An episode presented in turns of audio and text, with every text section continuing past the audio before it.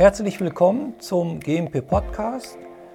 In der heutigen Episode wollen wir das Thema CSV, Computersystemvalidierung oder Validierung computergestützter Systeme darstellen.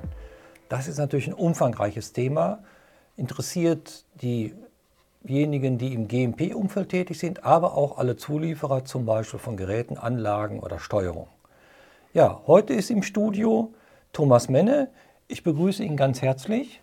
Thomas, kannst du dich kurz vorstellen? Ja, ich heiße Thomas Menne, bin Biologe vom Hause aus, arbeite zurzeit bei der Firma Charles River. Wir sind ein Lohnlabor, sind natürlich auch Hersteller, aber an den Sites, wo ich tätig bin, das ist der Erkrater und Köln, sind wir ein Lohnauftragslabor.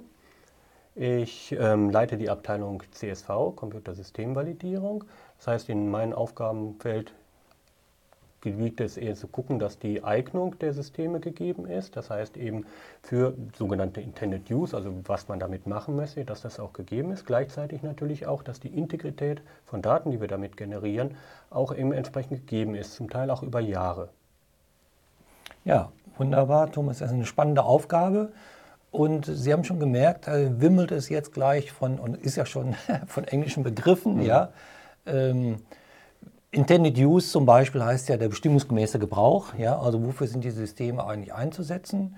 Und wir wollen jetzt versuchen, dieses Thema, der Thomas hat ja genau äh, das Thema CSV ähm, verantwortet er jetzt in seiner Organisationseinheit, ist ja genau der passende Partner für diesen Podcast, das Thema CSV versuchen ähm, kurz und knapp darzustellen.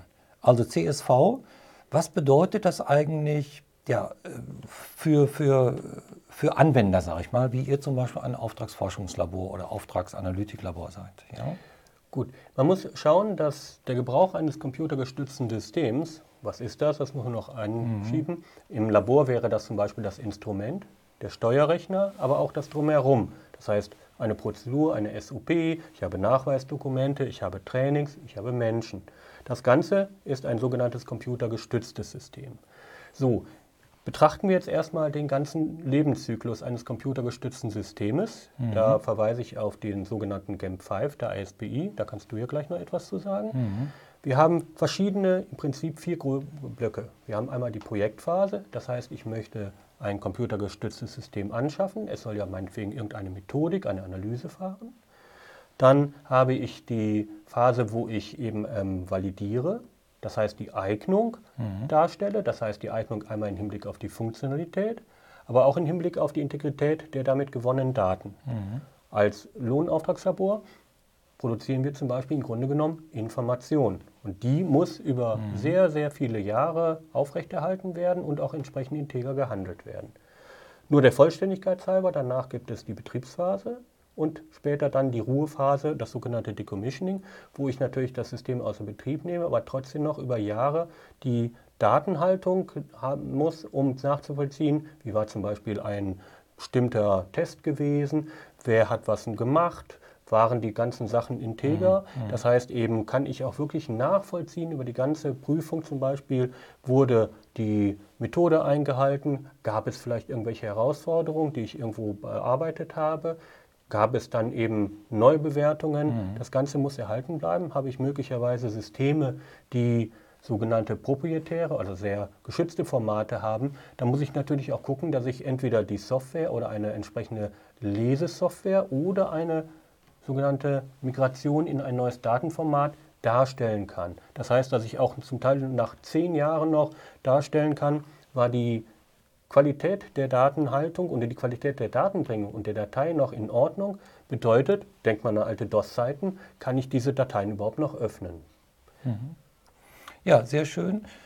Ähm, du hast ja ganz toll dargestellt, dieses sogenannte Lebenszyklusmodell, ja, oder Lifecycle wird das ja im Englischen genannt, und schon eine Organisation genannt, die das sagen wir entwickelt hat oder stark in den Vordergrund gestellt hat. Das ist ähm, die Organisation als ISPE ist eine äh, Vereinigung von Pharmaingenieuren, sage ich mal, die weltweit unterwegs sind.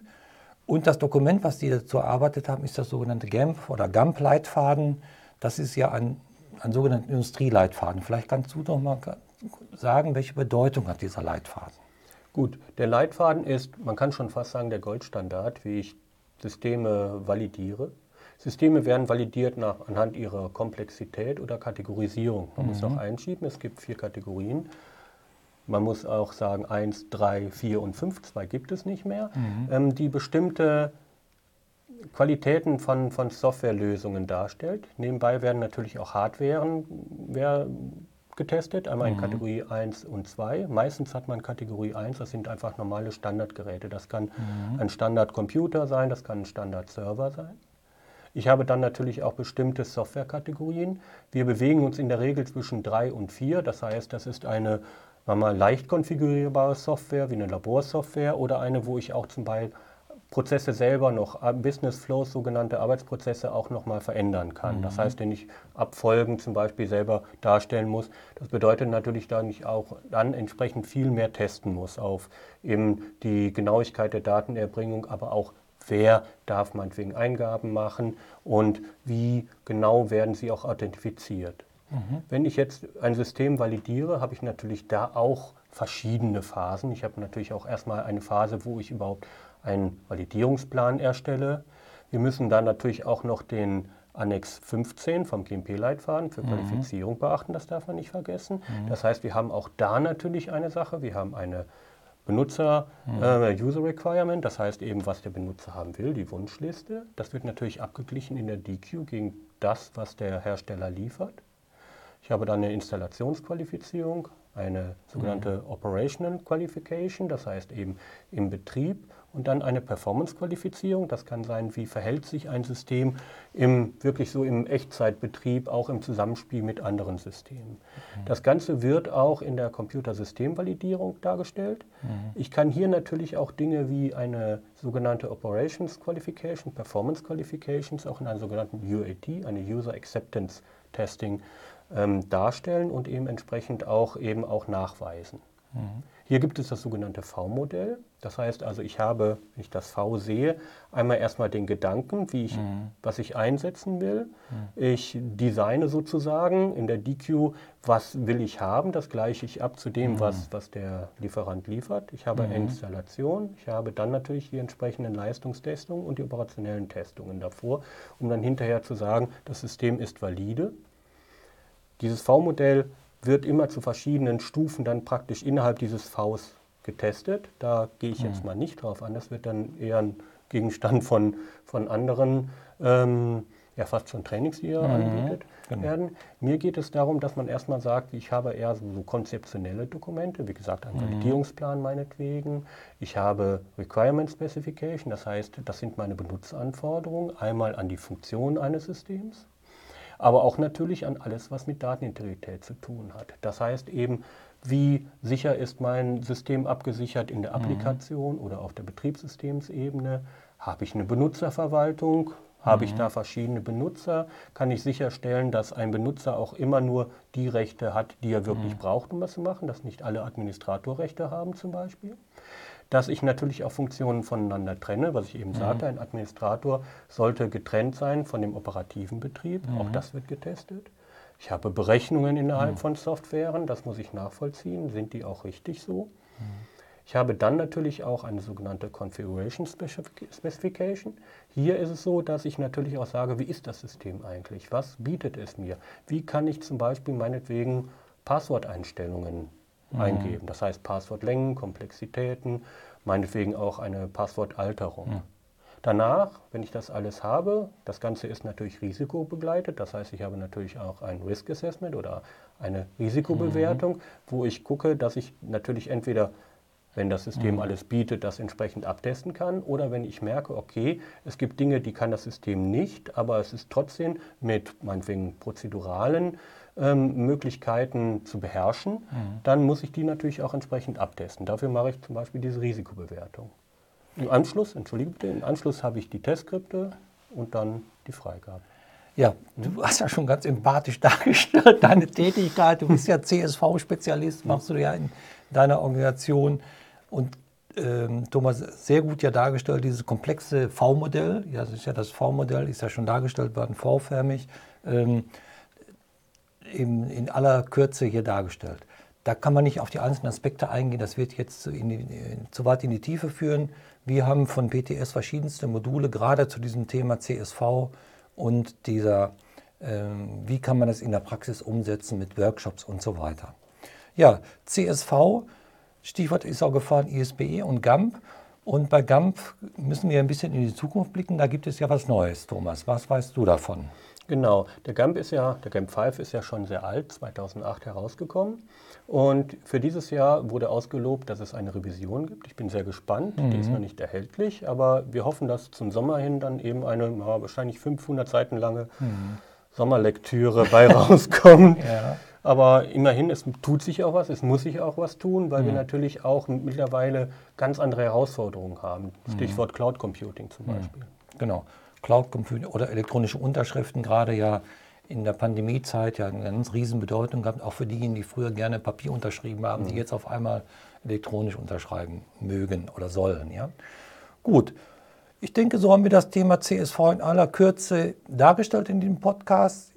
Weiß ich nicht, Thomas, fehlt noch etwas aus seiner Sicht? Du bist ja der absolute Spezialist auf diesem Gebiet. Gut, wenn ich jetzt ein System validiert habe und in den operativen Betrieb bringe, dann muss ich natürlich gucken, dass diese Validierung aufrechterhalten wird. Das heißt, mhm. ich muss periodisch bewerten, ob die Validität mhm. noch gegeben ist. Das heißt, ist der Einsatz noch der, der mhm. es sein soll? Sind meinetwegen auch noch SOPs in Ordnung, mhm. habe ich auf einmal möglicherweise neue Herausforderungen. Dann habe ich natürlich das mhm. Änderungswesen, wo ich sage, ich möchte jetzt eine neue Methode meinetwegen einführen oder mhm. ich habe neue Möglichkeiten eines Systems. Die möchte ich natürlich da auch nach entsprechender Eignungstestung mhm. auch einbringen in den operativen Betrieb. Mhm. Und ich habe natürlich dann auch wiederum per Änderungskontrolle später dann die Außerbetriebnahme eines Systems. Genau, was da zum Schluss natürlich angesprochen ist, die Änderungskontrolle praktisch, also das Änderungsmanagement und auch der Review, also die Durchsicht, ob alles noch so ist, wie damals geplant war. Das ist natürlich sehr aufwendig und ich sage das mal ein bisschen vereinfacht. Unter diesen Bedingungen ärgert ja jede neue Revision oder jede neue, jede neue ähm, ja, Zuspielung neuer Software oder Updating ärgert einen ja, weil es ja mit viel Arbeit verbunden ist, denke ich mal, oder? Auf jeden Fall.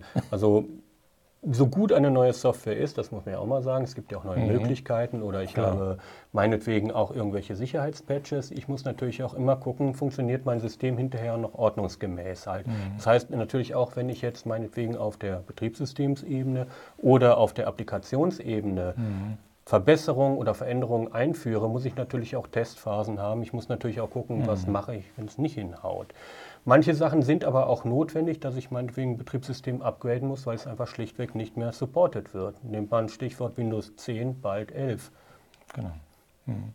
Ja, genau. Das ist vielleicht der Grund, weshalb viele alte Betriebssysteme noch gerade in der Pharmaindustrie im Ansatz sind, ja, weil man so ungern, also wie dargestellt, mit einem großen Aufwand beziehungsweise auch mit bestimmten formalen Verfahren eben diese Updates oder diese Revision aufspielen muss.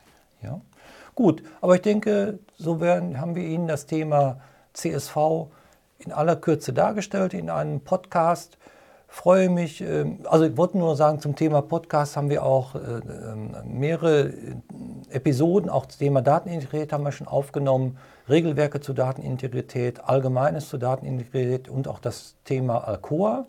Ansonsten finden Sie alle die bisher produzierten Podcasts auf GMP Podcast und zu diesem speziellen Thema Computersystemvalidierung habe ich schon erwähnt, der Thomas hat es ja auch schon erwähnt, haben wir auch spezielle Angebote in Form von Präsenzschulung, aber auch von Online-Angeboten. Ja, das wäre es rund um das Thema CSV. Bedanke mich sehr herzlich bei Thomas Menne, dass er im Studio war und uns Einblick in sein Fachgebiet gegeben hat. Schönen Dank, Thomas. Ja, ich danke auch und auf Wiedersehen. Wiederschauen.